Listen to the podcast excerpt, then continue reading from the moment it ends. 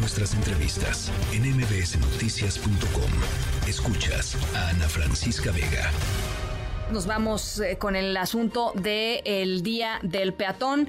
Eh, y yo nada más les quiero dar un dato que me pareció muy impresionante, me lo dieron ayer aquí mi equipo de trabajo, cada 23 segundos en el planeta eh, muere una persona por un accidente de tránsito, muchos de, estos, de estas muertes son muertes de, em, de peatones o de personas en bicicleta.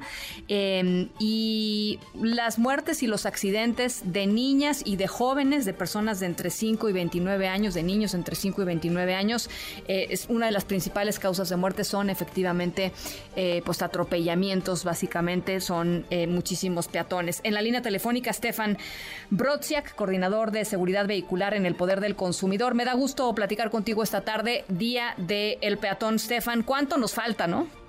Ana Francisca, qué gusto estar contigo y con tu auditorio. Y efectivamente nos falta muchísimo, muchísimo eh, trecho por recorrer.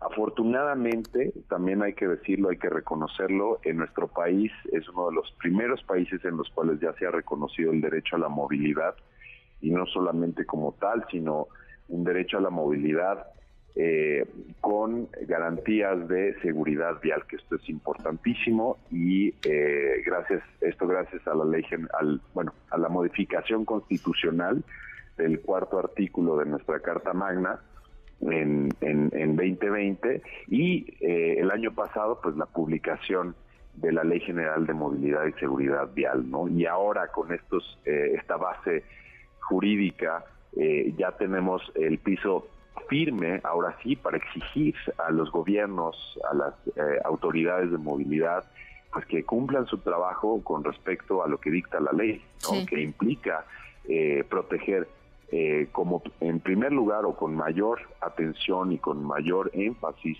la protección de los usuarios más vulnerables de la vialidad, que Ana Francisca, como lo has mencionado muy claramente, pues en primer lugar están los peatones, pero también están los ciclistas y eh, como parte de los grupos vulnerables también están los motociclistas que en últimas fechas desde la pandemia han incrementado muchísimo sus muertes y también hay eh, mucho terreno en el, eh, que eh, que, trabajar en esa área. Eh, yo creo que parte mucho, y dime si estoy equivocada, Estefan, parte mucho de entender que la calle es un espacio público de todos, ¿no? Como que de pronto, yo no sé en qué momento de la historia del siglo XX en, nuestro país se decidió que las calles eran de los coches y San se acabó, ¿no? O de los transportes. Y, y pues que, pasa por un cambio de mentalidad, ¿no? Totalmente. Muchísimas gracias, Ana Francisca, por hacer mención de ese hecho. Efectivamente, esto es eh, un, no fue algo natural, orgánico que surgiera así, fue una estrategia deliberada para imponer la ley del auto, por llamarlo de alguna manera, en Estados Unidos a inicios del siglo XX, en las primeras dos y tres décadas, donde eh, pasamos de eh, calles que estaban hechas básicamente para caballos, eh, para peatones, ¿no? Este, carretas, a eh, empezar a compartirlas con el automóvil, empezaron las las prohibiciones a los cruces que no fueran en, en, en las entrecalles, ¿no? Entonces empezaron con una serie de de, em, de disposiciones, incluso a nivel legal, que erosionaron el uso eh, y las prácticas, digamos, peatonales que se tenían y en las cuales pues lo importante del peatón, lo importante era la persona que, atravesaba, ¿no? No lo que el diseño moderno nos dice acerca eh, de lo que es prioritario, ¿no? Que es el flujo vehicular, que es eh, ahí perdimos totalmente con esa visión y finalmente después de 100 años, Ana Francisca, estamos recuperando apenas no el eh, espacio público para las personas, no para los automóviles, no para eh, eh, estos estos estas máquinas que que desgraciadamente tuvieron a tuvieron a mal diseñar las ciudades con base en la prioridad del flujo de estos vehículos. ¿no? Y creo que también lo que nos enseñan otras sociedades em, en donde eh, pues, se, se, han ido recuperando poco a poco los espacios públicos como un espacio de todos, es que hay vuelta atrás, ¿no? O sea, justo lo que estás diciendo, hay vuelta atrás, hay salida, nada más falta, me parece, voluntad política en muchos sentidos.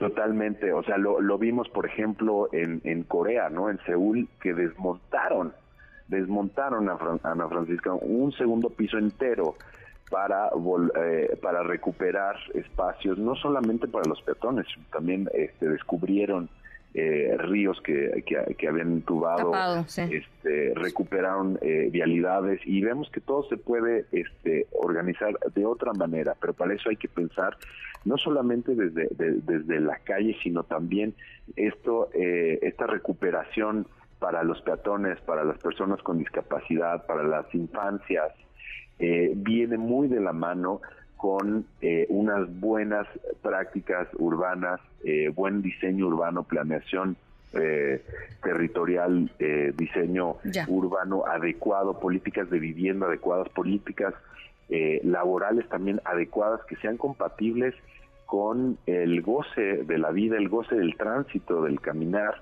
no no del padecimiento que es lo que vivimos al día de hoy bueno pues me dio mucho gusto platicar contigo Stefan em, falta mucho para para asegurar digamos que los peatones en nuestras ciudades mexicanas eh, lo hagan eh, lo hagan con seguridad pero creo que no hay que no hay que renunciar al intento de, de recuperar todos esos espacios públicos. Muchísimas gracias por lo pronto por platicar con nosotros hoy el día del peatón. Un gusto estar contigo y tu auditorio, ¿no, Francisca? Bonita noche. Gracias igualmente, Stefan Brodziak.